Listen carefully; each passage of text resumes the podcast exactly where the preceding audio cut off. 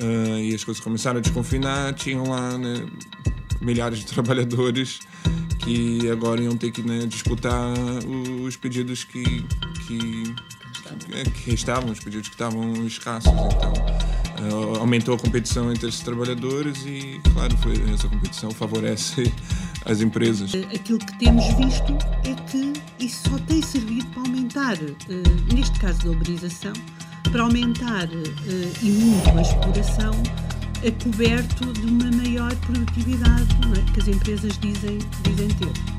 Se as relações de trabalho já, já, são desequilibradas entre patrões e trabalhadores, porque os patrões têm um poder muito maior que o trabalhador, sobretudo o trabalhador a título individual, então nós aqui, ao introduzirmos eh, estes mecanismos tecnológicos, estamos a, a, a fazer esse fosso ainda maior. Olá, bem-vindos ao Megafone, podcast do Abril Abril, uh, onde hoje vamos conversar sobre a uberização, este fenómeno que nos vem trazer uma suposta nova forma de organização do trabalho, em que os trabalhadores têm um uso de bens privados para uh, oferecer serviços por intermédio de uma plataforma digital. E temos connosco José Pedro Faia, eh, estudante de, de, Ciência Política na Lusófona e trabalhador estafeta de várias plataformas, um, que neste momento já não, já não está a trabalhar, mas que nos vem falar um pouco da sua experiência. André Araújo, dirigente da Comissão Executiva da CGTP, e Tiago Vieira, sociólogo e investigador no Instituto Universitário Europeu. Eu começava por uh, colocar aqui alguns conceitos que estão relacionados com esta suposta nova forma de organização do trabalho um, e que nos colocam eh, uma realidade que uh, se insere numa economia de partilha, é assim denominada, que se estende a outras esferas também da, da organização da sociedade, uh, em que esta prestação de serviços era feita por um tra trabalhador supostamente independente, uh, que não tem vínculo de trabalho e que poderia dessa forma usufruir de uma maior flexibilização também do seu, do seu tempo um, e haver uma, uma também um encurtamento de uma distância entre o trabalhador e o consumidor um trabalhador que não tem patrão e que pode decidir daquilo que são um, daquilo que é o seu o seu de sua dedicação ao trabalho um, e também detentor dos meios uh, de, de, de, trabalho porque é ele o proprietário uh, do seu meio de trabalho neste caso uma moto ou um carro. Uh, e também do ponto de vista do consumo, uh, portanto, para o lado do consumidor, um, uma qualidade que, que depende de um, de um, serviço que uh, vai ser avaliado pelo próprio consumidor e, portanto, que também poderia, dessa forma, uh, trazer melhorias. é uma forma de trabalho que, que é resultado de, de um desenvolvimento tecnológico importante e que tem alterado. Um, de uma forma muito, muito, muito acelerada aquilo que são as relações sociais um, em todo o mundo, mas sobretudo no mundo ocidental. Um, é evidente que aqui vamos focar-nos também uh, naquilo que é a experiência dos trabalhadores, com todas estas, uh, com todas estas promessas, uh, mas que muitos deles, na verdade, com o que se confrontam são com dificuldades e uma, uma crescente precarização do seu trabalho. E eu começava então por perguntar ao José Pedro Faia daquilo que é a tua experiência, o que é que nos podes dizer relativamente a estas, a estas promessas? Ah, bom,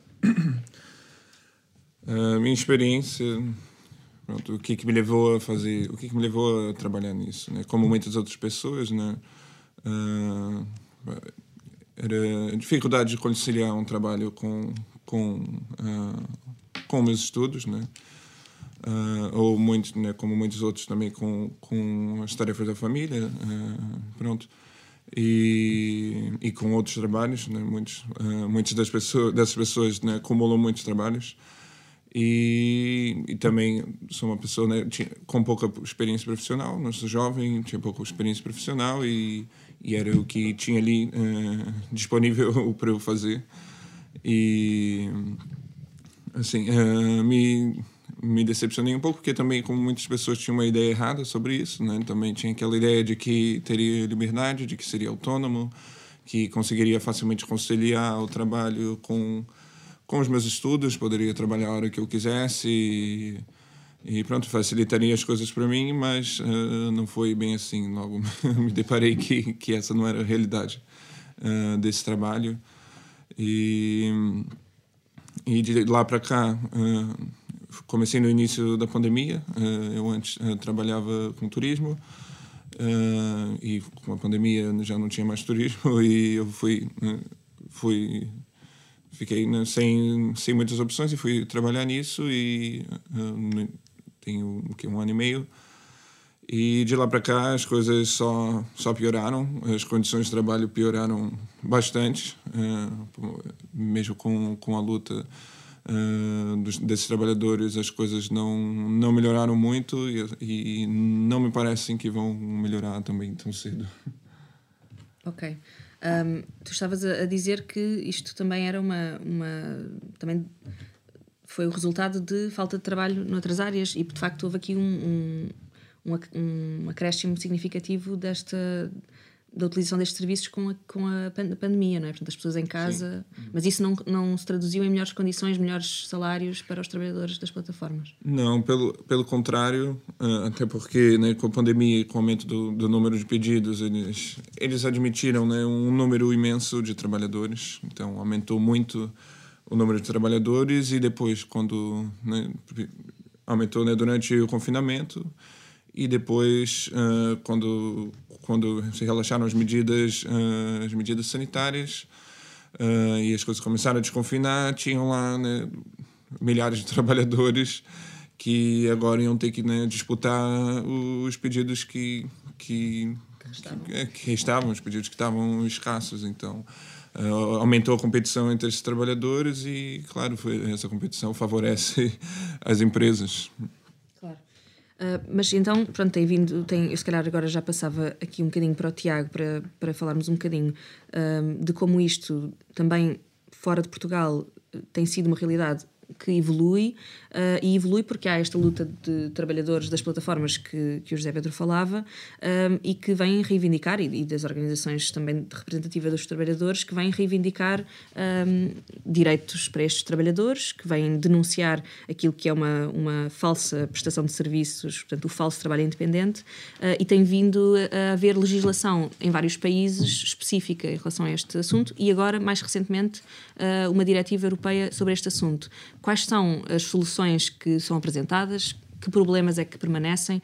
Um, o que é que nos podes dizer um bocadinho sobre isto, Tiago? Uh, então, uh, olá a todos e obrigado pelo convite. Dizer, nós talvez uh, valha a pena só muito telegraficamente, mas situarmos o seguinte: nós estamos hum, talvez na viragem de um pouco mais do que uma década desde que estas, entre aspas, novas formas de trabalho apareceram. Um, e nesta diretiva de que, de que falavas ainda agora, uh, diagnostica-se que haverá cerca de 600 plataformas, uh, e aqui estamos a considerar tanto a plataforma de distribuição de produtos uh, como as plataformas do chamado microtasking em casa, portanto, trabalho com tarefas estritamente digitais, mas dizia eu 600 com sede dentro dos países da União Europeia. Eh, se aqui depois somarmos todas as que têm sede fora, estamos a falar de uma realidade eh, que envolve muitos milhões já de trabalhadores, a maior parte deles uh, não a tempo completo, porque um, esta forma de falso trabalho independente em que se recebe a tarefa, como aqui foi dito pelo, pelo Zé Pedro, muitas vezes obriga a que estes trabalhadores tenham que desdobrar em, em diferentes plataformas, por um lado, e por outro lado, que muitos trabalhadores que eh, não encontram no, no seu trabalho cotidiano eh, o rendimento necessário para fazer face às despesas que têm, acabem por eh, ingressar nestas plataformas para complementar o seu, o seu rendimento. Nós é, é, útil olharmos para isto neste, neste sentido, depois de um, de um primeiro momento de deslumbramento sobre, como foi, foi dito por ti na, na, introdução, desta ideia da economia da partilha, em que todos nós usaríamos uh, a tecnologia para partilhar e levar ao outro uh, de forma mais rápida e mais eficaz um bem, a um serviço, um, começou a ficar desde logo muito claro que há aqui mu muitas questões que uh, este processo de transformação do trabalho traz associadas que estavam a levar a uma vertiginosa degradação da situação destes trabalhadores.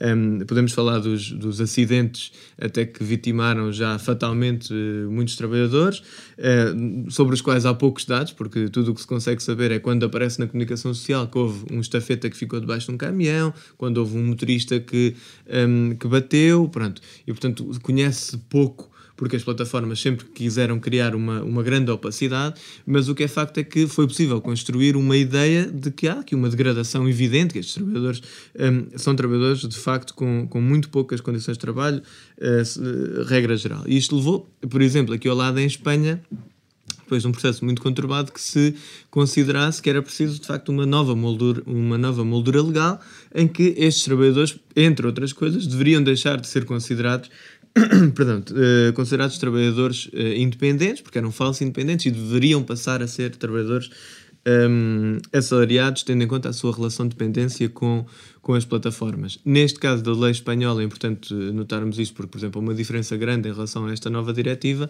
a lei espanhola concentrava-se nos estafetas de distribuição de produtos. Portanto, todos os outros trabalhadores que, que estavam envolvidos nesta economia de plataformas, vamos chamar-lhe assim, um, eram completamente esquecidos por este estatuto. Esta diretiva, que é útil dizer aqui para quem nos esteja a ouvir, saiu há dois dias em relação à, à altura em que estamos a gravar, e portanto há aqui talvez alguma superficialidade de análise, mas eh, traz de facto alguns aspectos eh, que, que são do ponto de vista do diagnóstico, interessantes, isso é, é, indiscutível, nomeadamente considerar que todos os trabalhadores que trabalham por plataformas devem ser contemplados na legislação, e, portanto não há aqui esta falsa distinção entre quem trabalha na rua e quem trabalha no computador em casa.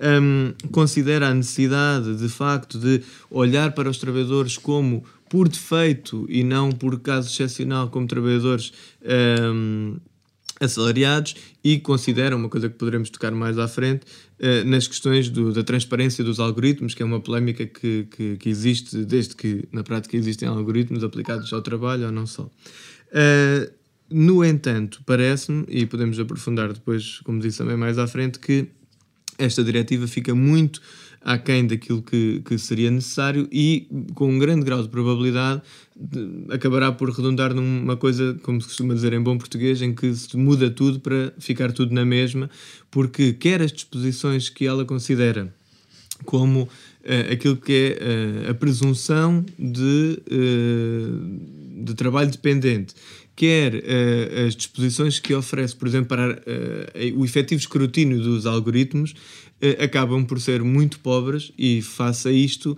ser perfeitamente possível às plataformas contornar aquilo que são as disposições. Por um outro lado, uh, esta, esta diretiva, por exemplo, ignora completamente um problema que nós temos, que é o problema da precariedade laboral, dos contratos temporários, da subcontratação, do recurso às empresas de aluguel de mão de obra, uh, e que leva a que, mais uma vez, podemos alterar aquilo que levou a este fetiche em torno da economia de plataformas, mas os problemas profundos, reais do dia a dia de milhões de trabalhadores provavelmente hum, poderão alterar-se mas só porque se imaginássemos um diagrama em que há esquerda, direita, cima e baixo, não, o cima sendo o melhor, dificilmente se elevarão. Vão é mudar de característica, talvez aproximando-se mais àquilo que são a, eh, a, a situação dos trabalhadores altamente precarizados nos outros Falsos setores. Falsos recibos verdes, subcontratação, aluguel de mão de obra, por aí fora. Pronto, e aqui, se calhar, muito oportunamente, passávamos então à Andreia uh, para nos dizer, se calhar, um pouco sobre como é que, do ponto de vista sindical, da organização dos trabalhadores, uh, se, tem, se tem percebido esta, esta dinâmica, uh, que imagino que pronto, surge e depois é preciso perceber como é que se enquadra não é? esta precariedade um, e é tão, é tão agravada que de facto do ponto de vista da organização apresenta uma série de desafios um, e de intensificação da exploração também. Uh, bem, uh, antes de mais, uh, eu gostaria de dizer que nós só estamos a falar da uberização porque é possível, através de, do avanço de, de, da ciência e da tecnologia, hoje termos as tais ditas plataformas digitais, que, como o Tiago disse, já são largas centenas, não é? E isso em si é positivo, ou seja, nós é, é, com muita eh, agrado e simpatia que recebemos esses avanços da ciência e da técnica. Agora, eh, se olharmos para aquilo, para, para que é que isto nos serve? É preciso também fazer essa, essa, essa reflexão. E no movimento sindical, na CGTP, nos sindicatos da CGTP, da discussão que temos feito sobre isso, é que isso tem que nos servir para melhorar as condições de vida e de trabalho dos trabalhadores, e não o contrário. E uh, aquilo que temos visto é que isso só tem servido para aumentar, uh, neste caso da uberização, para aumentar e muito a exploração a coberto de uma maior produtividade é? que as empresas dizem, dizem ter. Ora, hum, e portanto é aqui que, que, que, começa o problema, porque então estamos a falar de uma coisa que não é moderna, não é? porque a exploração e o aumento da exploração é uma coisa muito antiga, Uh, e que uh, e destas modernidades então nós uh, recusamos, não é? Pronto, nós queremos de facto que estas plataformas funcionem, que, mas que os trabalhadores que nelas trabalham tenham os direitos de uma relação contratual que tem que existir. Eh, porque eh, estes trabalhadores eh, trabalham nestas empresas, que são plataformas, é? mas que são coisas que não são propriamente nada do além, como se parece que é uma coisa que não existe. Não, as plataformas existem, elas têm uma função. eu costumo usar muitas vezes esta expressão de que as pessoas, eh, pronto, os trabalhadores podem ter uh, as motas, as mochilas, os carros, é? no caso das entregas, se não tiverem inscritos nas plataformas, não conseguem fazer nenhuma entrega. E, portanto, elas são a verdadeira entidade patronal destes trabalhadores. E, portanto, têm que ter responsabilidades sociais para com estes, para com estes trabalhadores.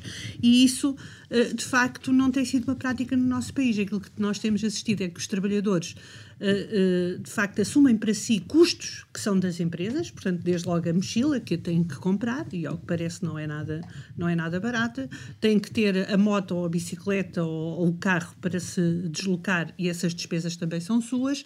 Portanto, isto são tudo despesas que devem ser da entidade patronal e que os trabalhadores assumem. Um, sendo que o que vai sendo dito às pessoas é que este mundo de, das plataformas é de facto um mundo maravilhoso, onde não existe horário de trabalho, onde cada um faz o que quer, as horas que quer, eh, quando quer, e isso também não é verdade, porque nós sabemos que as pessoas, se quiserem tirar alguma, uh, alguma rentabilidade deste trabalho, têm que trabalhar uh, muitas horas, muito mais do que as 8 horas, que é o limite horário uh, diário em, em, Portugal, têm que trabalhar muitas vezes sem descanso semanal, é? e, e, também sabemos que com, com isto Uh, também é muito mais provável terem acidentes de trabalho, aliás, como se confirma, porque as pessoas, uh, de facto, uh, precisam de descansar e quem trabalha nestas plataformas e vive deste trabalho não pode descansar porque senão não ganha.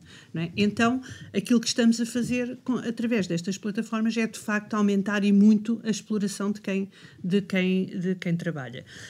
Um, e e, e, nós sabemos que uh, não é para isto que nós queremos os avanços da ciência e da técnica, é exatamente para fazer o contrário, para que os trabalhadores possam ter mais direitos, para que desde logo possam trabalhar menos horas por dia, porque se produzem muito mais, então não têm que trabalhar uh, tantas horas para criar emprego, também uh, uh, é uma, um, uma das utilizações de, dos avanços da ciência e da técnica, mas um, e isto comprova-se facilmente. Nós, andarmos pela cidade de Lisboa, percebemos que também, por exemplo, ao nível das entregas, quem é que trabalha nas entregas? Quem trabalha nas entregas são trabalhadores imigrantes uh, que não têm outras, uh, muitas vezes outras, outra possibilidade de, de, ingressar no mercado de trabalho, porque as condições que aí são aplicadas aos trabalhadores são muito más e, portanto, quem tiver melhor não vai querer o pior.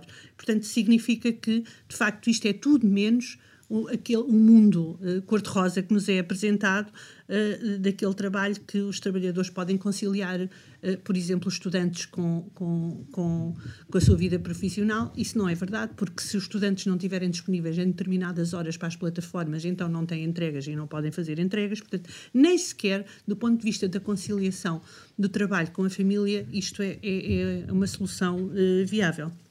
Eu, se calhar, também por aqui voltávamos um bocadinho à experiência de, de, de José Pedro.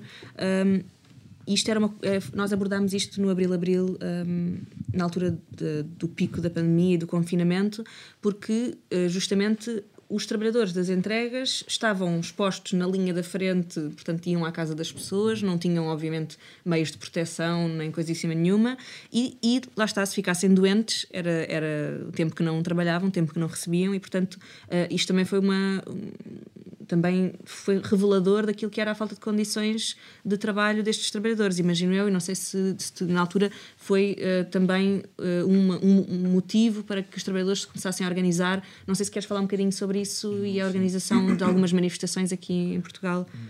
Sim, sim. A pandemia, eles, esses trabalhadores ficaram muito expostos. Né? Só passar na frente no McDonald's, você vê o ajuntamento de pessoas na porta à espera de um pedido. Né? No porto onde eu trabalhei a maior parte do tempo, com a chuva, não tinha, não tinha, chove muito e não tem opção senão ficar todo, ficarem todos ali amontoados na, na porta de um restaurante, assim, 20, 30 trabalhadores esperando ali a 40 minutos um pedido chegar. E eles só vão receber por 40, quer dizer, na Uber Eats não vão receber pelo tempo extra que ficam à espera. Na, na Glovo recebe, mas é muito pouco. E uh, pronto, a malta agora está a perceber mais né, como, como esse trabalho é, é exploratório.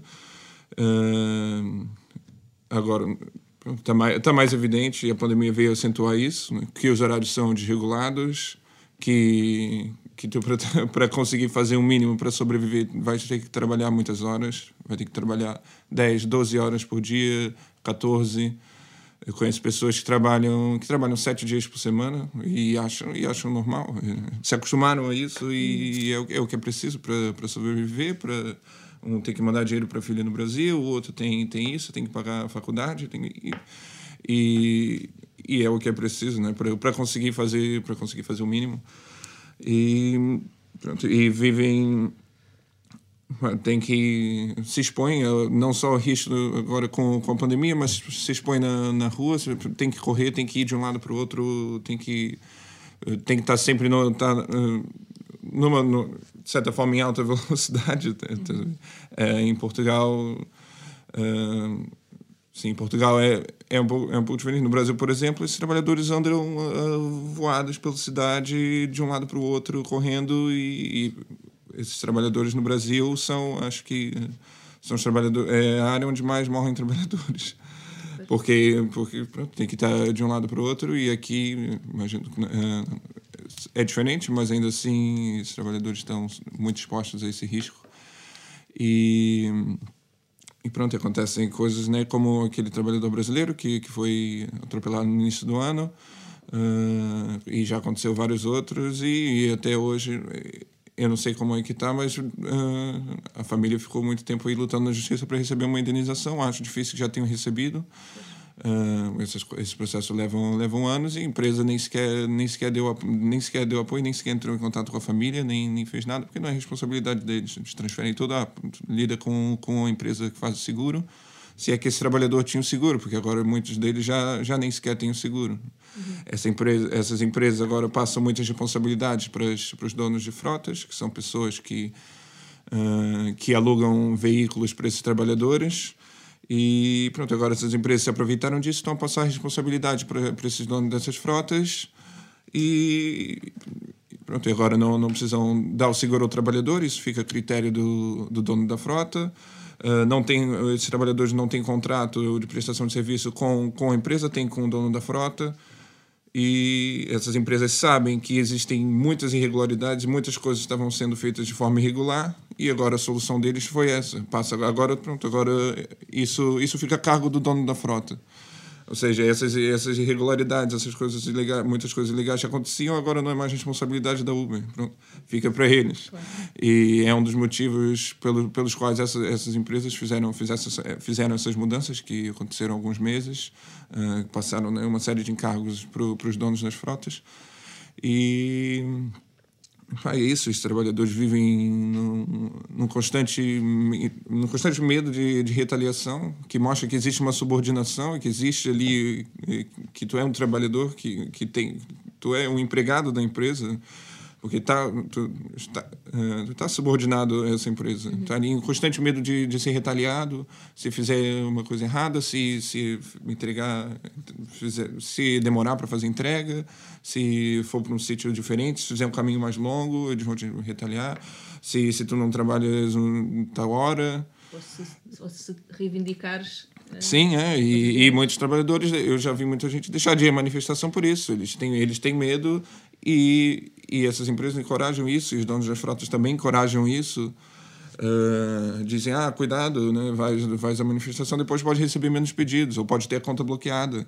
Uhum. E, e isso fica na cabeça das pessoas. Eu já vi muita gente falar, quando chamei pessoas para irem para a manifestação, ah, não, depois eu vou receber menos pedidos, depois vão bloquear minha conta e vai ser porque eu fui porque eu fui na rua fui me manifestar que é um direito básico essencial e essas pessoas eh, têm mas mas têm medo de têm medo de fazer porque têm medo de, de serem retaliados claro. E isto, Tiago, também relativamente a, a, algumas falsas soluções que passariam pela liberdade do próprio trabalhador a estabelecer limites relativamente às condições em que está a trabalhar, uh, mostra que isto, de facto, do ponto de vista individual, uh, é, muito, é muito difícil, se não impossível de resolver. Sim, e eu diria que, na verdade, este é, é talvez um dos grandes saltos em frente, uh, ou se calhar melhor dizendo, saltos atrás, dependendo de como se queira pôr as coisas, que, que esta, esta solução do chamar trabalho por plataformas compreende. É importante nós notarmos aqui que há sempre uma intervenção humana, ou seja, é sempre possível, num caso deste, como o Zé Pedro uh, aqui descrevia, haver alguém que, do ponto de vista, uh, que está num escritório frente a um computador e que uh, escolhe que o trabalhador A vai passar a ter menos pedidos, etc, etc, mas também é possível, um, a partir de determinadas formas computacionais, incutir nos, nos algoritmos, portanto, nestas fórmulas que são quem, quem distribui o trabalho, quem garante eh, que o trabalhador tem determinadas horas ou não tem, etc, etc, que tem eh, em algumas plataformas, aqui não tanto nas entregas, mas em que, por exemplo, estamos a falar de plataformas onde se fazem design de materiais. Né? Eh, nós, quando entramos num site e vemos o portfólio de determinados 40 trabalhadores, Uh, talvez tenhamos uma certa tendência para começar pela, pelo topo do site. Né? E quem é que determina quem é que é o primeiro que nós vemos? E, portanto, há muitas formas de condicionar os trabalhadores um, e, de facto, esta atomização do trabalhador uh, é, é, é, é, um problema gravíssimo e que, se, se as relações de trabalho já, já, são desequilibradas entre patrões e trabalhadores, porque os patrões têm um poder muito maior que o trabalhador, sobretudo o trabalhador a título individual, então nós aqui, ao introduzirmos eh, estes mecanismos tecnológicos, estamos a, a, a fazer esse fosso ainda maior. Sobre as falsas soluções, neste caso, por exemplo, é interessante nós olharmos para, para a diretiva a tal diretiva que estávamos aqui a pouco a, a falar da, da, da, União Europeia, que saiu agora, e como, eh, por exemplo, uma das coisas que se reconhece é que estes algoritmos podem ser uma forma de eh, oprimir os trabalhadores e, portanto, levar a situações de autoexploração, de intensificação desmesurada do seu trabalho, de discriminação, etc, etc. Mas, curiosamente, por um lado, um, os trabalhadores têm acesso à informação, passam a ter, o que é uma novidade, e portanto isso é indiscutivelmente algo interessante, que os trabalhadores tenham acesso a como é que funcionam, mas eh, nunca se eh, determina a possibilidade de negociar o que é que é o conteúdo desses algoritmos. E portanto, os trabalhadores passam a poder saber mas não mais do que isso. Eventualmente podem fazer um parecer, eles individualmente ou as suas entidades representativas, os sindicatos, comissões de trabalhadores, etc. Mas quem manda continua a ser, e isto é perfeitamente claro, quem manda continua a ser as entidades patronais, o que é uma subversão completa da negociação coletiva, por um lado. Um, por outro lado, é, é, curiosíssimo que, como estamos a falar destes mecanismos altamente sofisticados, como é um algoritmo, uh, a diretiva o que diz é que os Estados-membros, portanto, cada país, deve incentivar as empresas a criar mecanismos de supervisão dos algoritmos. Mas vamos ser claros: quem é que supervisiona? É a própria empresa. Portanto, a empresa é que fica com a responsabilidade de supervisionar a si mesma. Ora, se isto não é uh, o autoritarismo na sua forma mais acabada, então o que é que será? E, portanto, estamos uh, perante um, um, um problema gravíssimo e que, que não, não é solução aquilo que temos em cima da mesa. Uh, e, portanto, já falámos aqui muito de, do indivíduo e do individual e de uma suposta liberdade individual e percebemos que é justamente o contrário, portanto, é o coletivo e é uma resposta coletiva um, a esta, um, esta nova forma de exploração, a esta tentativa. Um, e então, o que é que temos da parte dos sindicatos, de facto, agora para dar resposta a isto? Quais são uh, as formas de organização coletiva? Oh, Sofia, antes de irmos eh, propriamente às formas de organização coletiva, ainda queria referir um aspecto uhum. que eu acho que uh, retrata bem, uh, muitas vezes, a situação até que estes trabalhadores estão sujeitos. Eu há bocadinho falei que é transferido para os trabalhadores uma grande parte dos custos da, da atividade, não é? a questão de uh, da mochila, de, dos veículos. Mas, por exemplo, estas empresas, estas plataformas também uh, transferem para os trabalhadores, ou seja, não se responsabilizam pelas, pelas questões da segurança e saúde no trabalho uh, destes, destes trabalhadores. Quer dizer, pensar que estes trabalhadores, por exemplo, nem sequer têm direito a ter uma casa de banho uh, para as suas necessidades fisiológicas, eu acho que exemplifica bem em que situação é que eles. É que eles eh, trabalham e, portanto, estamos, estamos mesmo, na maior parte das vezes, perante um, ehm, uma falta enorme, uma enorme falta de resposta pelos direitos. Uh, laborais destes, destes trabalhadores. E depois também uma outra coisa, não é verdade que os jovens queiram isto. Também nos, todos os dias nos metem pela casa adentro que é esta a forma que agora os jovens querem trabalhar. Não é verdade. Os jovens com quem os sindicatos da CGTP, CGTP falam e estão a trabalhar nestas eh, condições, aquilo que dizem, a única coisa que querem é um contrato de trabalho. e porquê? Porque eles sabem que associado a um contrato de trabalho estão direitos uh, uh, sindicais um, e estão direitos uh, que assim não têm, não é? Portanto, o direito a ter um horário de trabalho, a ter descanso semanal, a ter, quer dizer, a ter direitos, o direito a ter direitos, que não têm. E isso também é por demais evidente. E Uh, isto é de facto condições de trabalho do passado, não são modernas e não é isto que nós queremos para o futuro. Para o futuro, aquilo que nós queremos é que estas, uh, este avanço da ciência e da técnica de facto se traduza em, em fazer com que os trabalhadores se possam aproximar e não afastar uh, e uh, uh, possam usufruir daquilo que são os direitos da contratação coletiva que existem é? e que estes trabalhadores, a estes trabalhadores é-nos negado por se tratarem de trabalhadores independentes e, portanto, não estão, não estão a coberto desta contratação coletiva que existe, e existe no nosso país, e que estas empresas devem ser obrigadas, de facto, a cumprir. E, portanto, para nós, um, representantes sindicais, é este o caminho que temos que fazer, de continuar, de facto, uh, a insistir para que este problema uh, do vínculo contratual destes trabalhadores se resolva e que os direitos lhes sejam aplicados, porque não são uh, cidadãos de segunda e, portanto, têm direito a ter direitos. Claro, e estas empresas, sem os trabalhadores, não existem. Exatamente. Um, pronto, eu agradecia-vos muito por esta conversa, acho que ainda há muito por falar, um, mas é muito interessante começarmos a, a, de facto integrar este assunto um, naquilo que são pronto, outras, a nossa luta relativamente aos, a, aos trabalhadores, mas aqui numa nova realidade que é preciso uh, discutir e refletir. E, portanto, muito obrigado pela vossa participação. O Megafone é o podcast do Abril Abril, o outro lado das notícias.